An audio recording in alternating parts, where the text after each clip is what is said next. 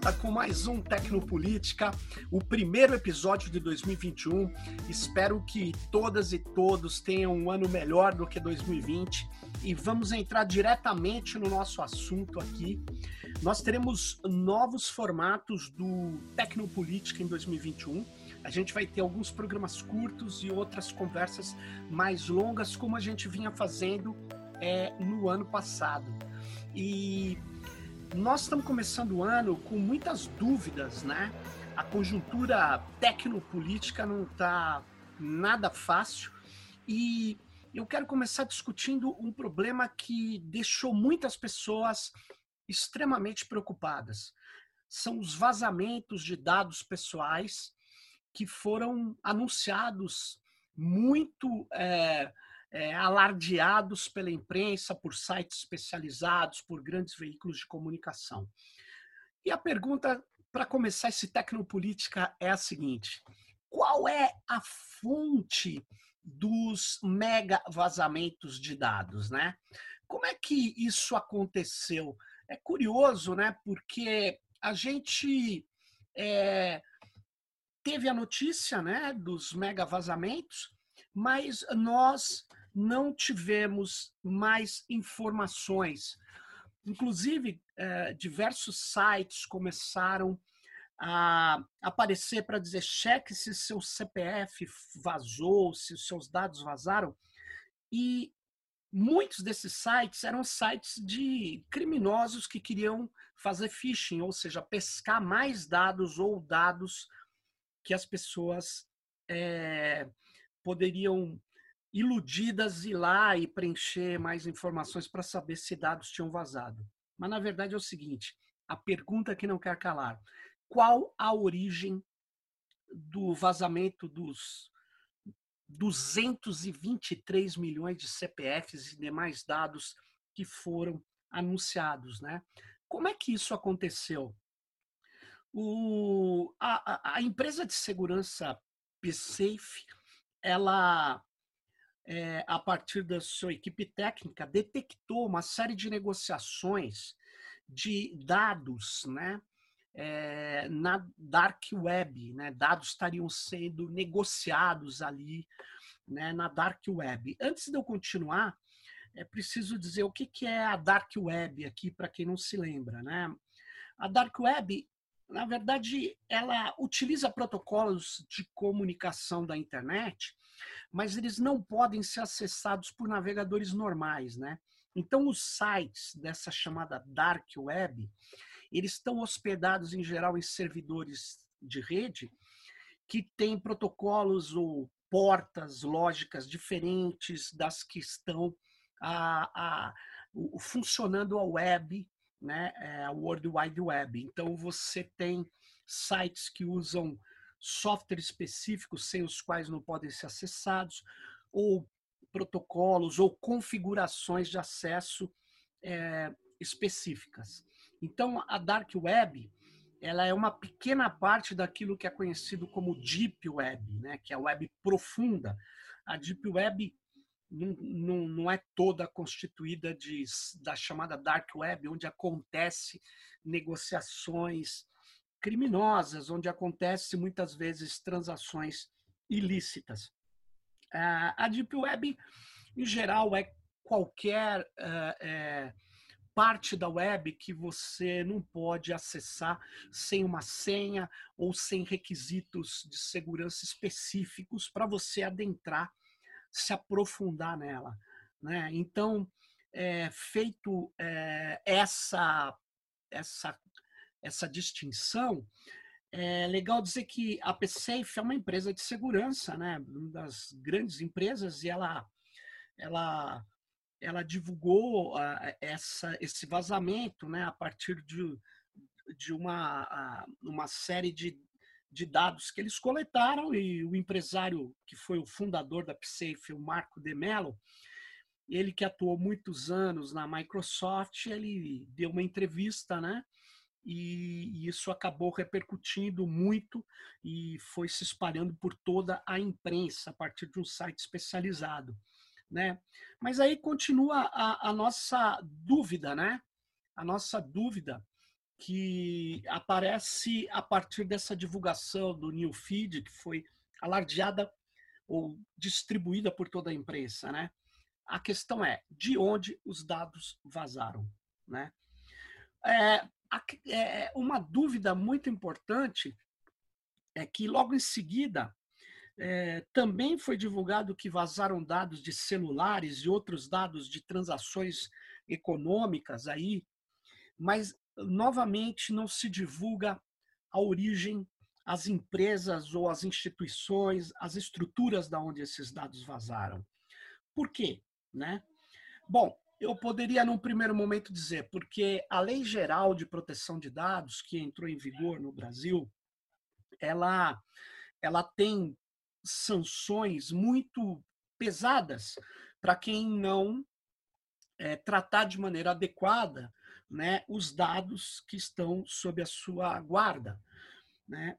E o que está acontecendo é que há uma desconfiança se esses vazamentos não são muito providenciais, antes mesmo da Agência Nacional de Proteção de Dados, que é o órgão que foi criado posteriormente para fazer valer uma lei muito específica, que é essa lei de proteção de dados, ela precisa de uma agência capacitada para fazer valer a letra da lei. Do contrário, muitos dos, dos elementos da nossa lei de proteção de dados não vão ser aplicados, né?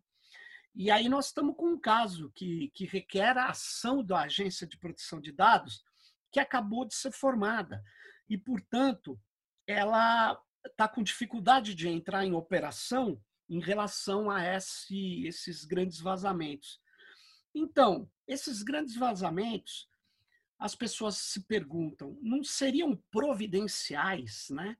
Eles não, não permitiriam é, uma, um compartilhamento de dados antes que se pudesse evitar efetivamente é, que é, compartilhamentos que não estão previstos na lei gerassem multas, gerassem sanções.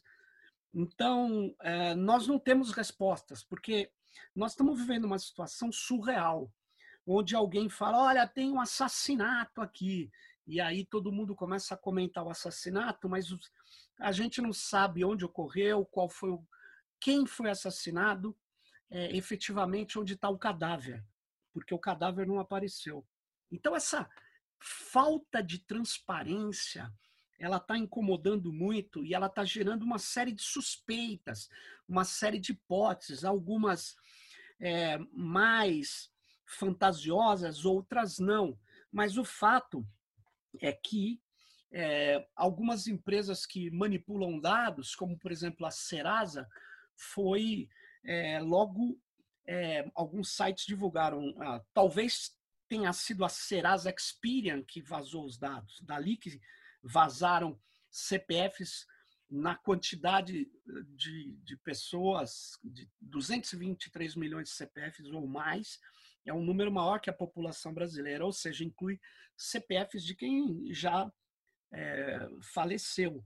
E nesse sentido, é, uma empresa que tem muitos dados de transações comerciais, econômicas, financeiras é a Serasa Experian, tem muitos CPFs ali e, portanto, ela entrou no rol de suspeitas. Ela negou, é, negou veementemente que os dados teriam sido é, subtraídos da, da, da, do, dos seus bancos né, de dados.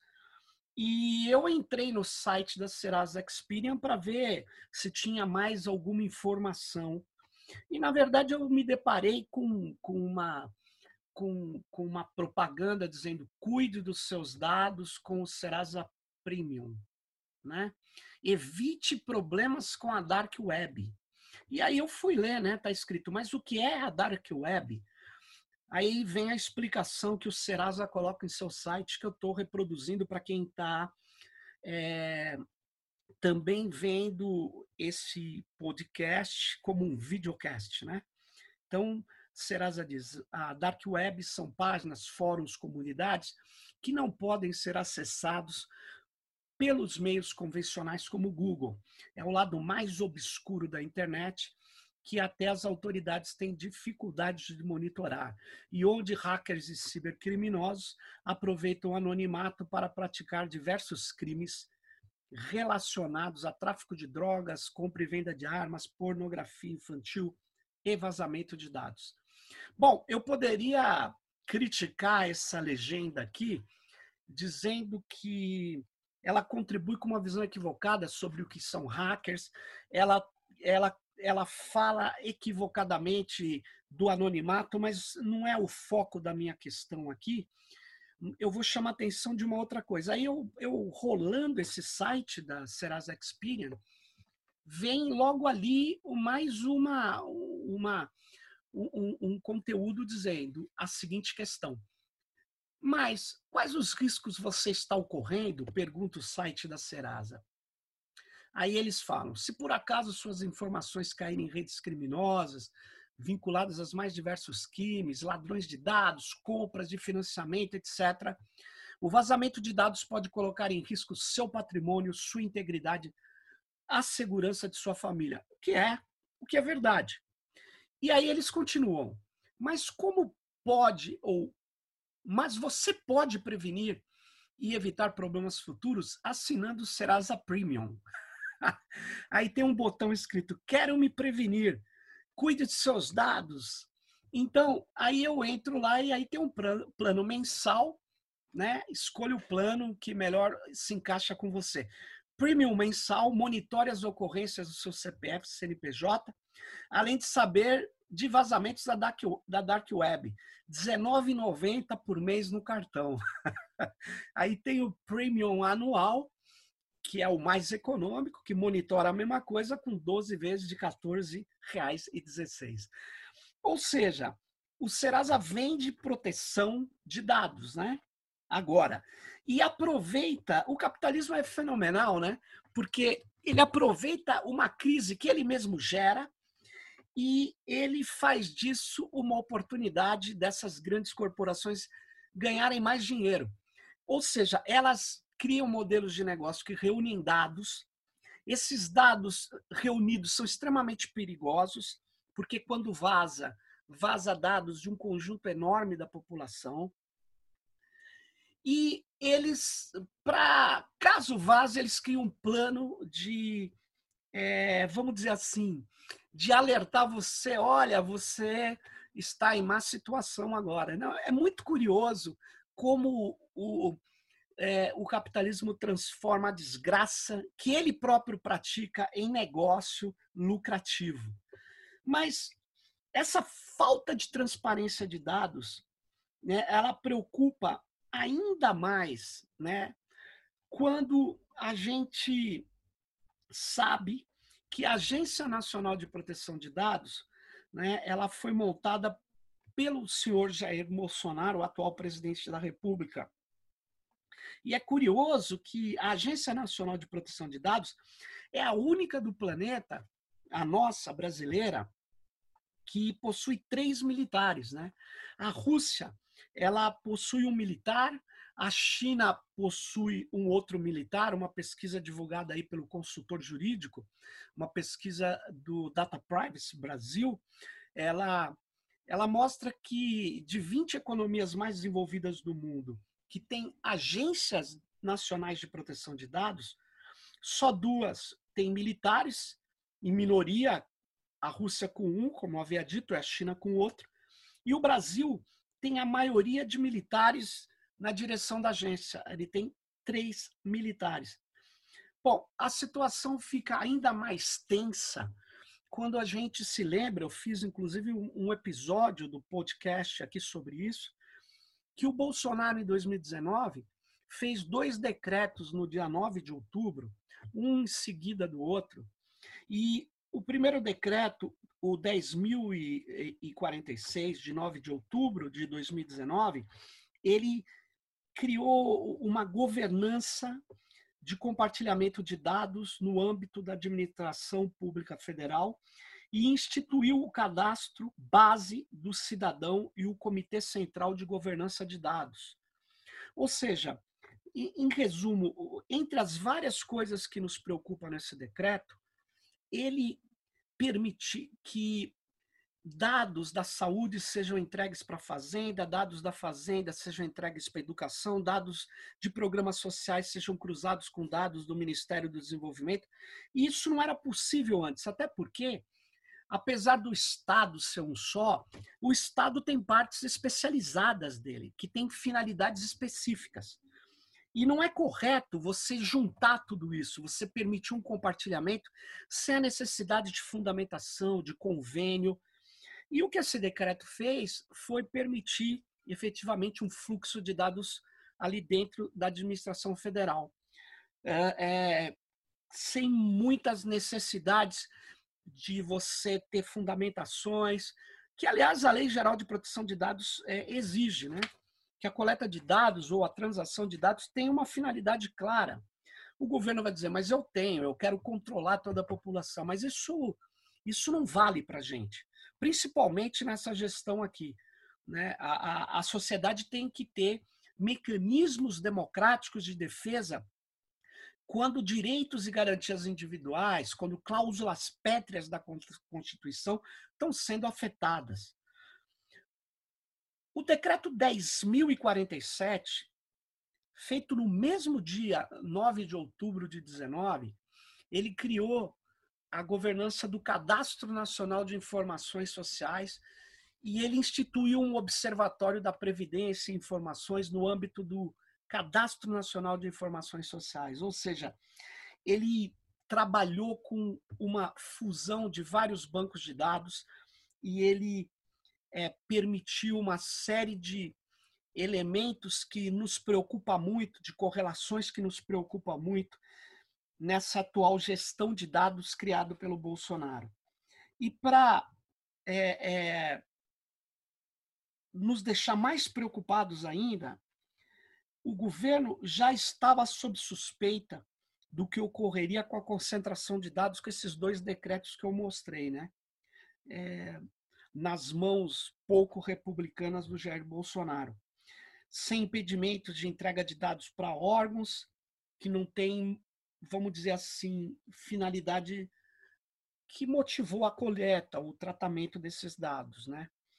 Mas para preocupar bem mais ainda, nós nos demos aí conta com as informações que o Leonardo Sakamoto, jornalista da Folha da do UOL, nos trouxe com essa manchete do, do seu da sua coluna. Governo promove reunião secreta né, sobre cadastro para programas sociais. Né? Então, na matéria, ele diz que o Ministério da Cidadania se reuniu a portas fechadas, sem qualquer tipo de parceria oficial, comunicado ao chamado público, com algumas das maiores empresas de tecnologia do mundo para discutir o sistema para auto-inscrição de cidadãos no cadastro único de programas sociais. O pior é que ele juntou aí é, empresas gigantescas né, que estão mexendo com isso, essas redes sociais e tal, empresas estrangeiras, e ele disse que está interessado né, é, em, em, no sucesso que foi, é discutível isso, né, o aplicativo de auxílio emergencial com 68 milhões de pessoas, e ele quer alterar a forma de entrada de outros benefícios sociais, como Bolsa Família tal, para uh, fazer via app. Né? E nós vimos o, o, blog aí do Sakamoto, né? essa coluna do Sakamoto, ela mostra claramente, ele tem uma frase que ele fala, a inscrição via app foi alvo recente, de recentes denúncias de fraudes, e foi. Inclusive, a gente viu vários apps falsas levando pessoas a se cadastrarem exatamente para entregar dados pessoais.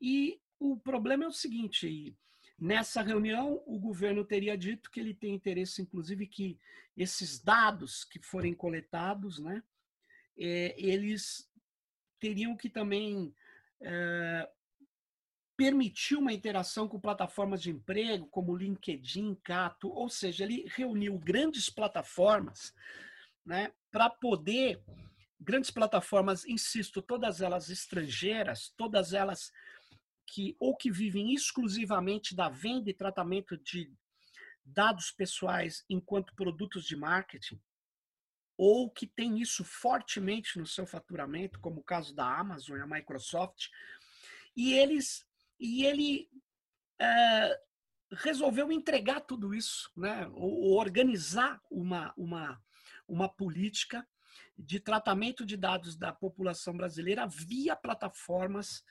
é, que estão hoje sob, vamos dizer assim, uma série de questionamentos e críticas nos próprios países de origem. Né? Então, é, o Sakamoto também lembra que, pela Lei Geral de Proteção de Dados, para que o governo dê acesso como esse, é, do, do CAD único, para outras finalidades, e em parceria com empresas públicas, seria preciso que fosse apresentada uma norma ainda uh, que a lei preveja que dados pessoais para fins de política pública sejam um uso legítimo. Sim, mas eu me lembro bem da lei, precisa ter inclusive um, um, documento de política justificando, dizendo como vai ser a garantia disso. É, mas eu queria, é, vamos dizer assim, é, mostrar a lista de, de, de, de cadastros que eles estão hoje permitindo um fluxo livre ali dentro da, da, da administração federal. Então, ó, eu começo pelo por coisas do tipo cadastro de pessoa jurídica, o cadastro de propriedade rural, o cadastro CPF de pessoas físicas, o de veículos automotores, o Renavan, é, o monitoramento da frequência escolar no Bolsa Família, o financiamento estudantil FIES, ou seja, o prontuário eletrônico do paciente, que é da saúde, o programa Volta a Casa, tudo isso está sendo unificado. O cadastro de agricultura familiar, a folha de pagamento do Bolsa Estiagem, né? o auxílio econômico a produtores independentes de cana-de-açúcar, o cadastro da agricultura familiar, ou seja, toda essa unificação de cadastros, ela, ela, é, ela é em si um, extremamente perigosa. E ela já estava permitida por aqueles decretos que eu mostrei. Agora ele quer inserir isso né, na, é, basicamente é, numa, numa transação com grandes corporações que não são brasileiras. Então, quais os riscos dessa ação? Eu aponto quatro riscos aqui claramente é, é, é inseridos nessa, nesse contexto. O primeiro é entregar dados dos programas sociais organizados para plataformas estrangeiras que vivem da extração e processamento de dados, me parece é, um ato contra né, o interesse nacional. Eu acho que é, isso demonstra que o Brasil está virando uma colônia de dados, né? E, e, no governo Bolsonaro ele aprofunda isso, né? Ele entrega esses dados sem nenhum nenhum critério né, é, efetivamente é, porque é, ele tem uma política absurda de é, desprezo com a cidadania e com o interesse nacional. Dois, ele o risco outro o risco é permitir que os dados dos serviços sociais sejam entregues para outros órgãos de governo que não tenham como finalidade a operação dos serviços sociais em si. Então, eu, eu digo a Secretaria de é, é, Comunicação, que está envolvida com propaganda, enfim, eu acho isso extremamente é, problemático e, e, e, perigoso. Terceiro, reunir para esses dados do jeito que eles estão fazendo é entregar para as Forças Armadas e para órgãos de inteligência dados sensíveis da nossa população. Isso depois permite, porque esse acesso via celular vai ser feito com biometria, segundo o que nós estamos é, informados pela, pela, pela matéria aí que o Sakamoto nos trouxe, é, e, e esses dados de biometria, inclusive facial, vai permitir operações de, de, identificação das pessoas, por exemplo, que tem cadastro do Bolsa Família no meio de uma multidão. Né? É, isso é extremamente invasivo, perigoso. E quarto, entregar dados para que os operadores de Bolsonaro é, é, o que, que eles vão fazer? É, eles vão criar uma grande base para a inteligência artificial atuar na eleição. Quer dizer, nós não podemos ter muitas fontes com dados concentrados. Replicar muitas fontes de banco de dados concentrados, hoje, com o uso de machine learning, de deep learning, é fazer é, com que a Cambridge Analytica vire algo que a gente vai considerar fichinha, piada, perto do que vai ser possível fazer no Brasil com esse tipo de é, atitude que o governo está querendo tomar. Então, eu peço que você reflita sobre essas questões e você fique acompanhando, porque a questão dos dados pessoais hoje é um tema extremamente relevante para o país e para a vida de cada um. Essa é a minha dica aqui nesse primeiro podcast de 2021, podcast Tecnopolítica. Se inscreva no canal e ajude a divulgar. Valeu, pessoal. Até a próxima.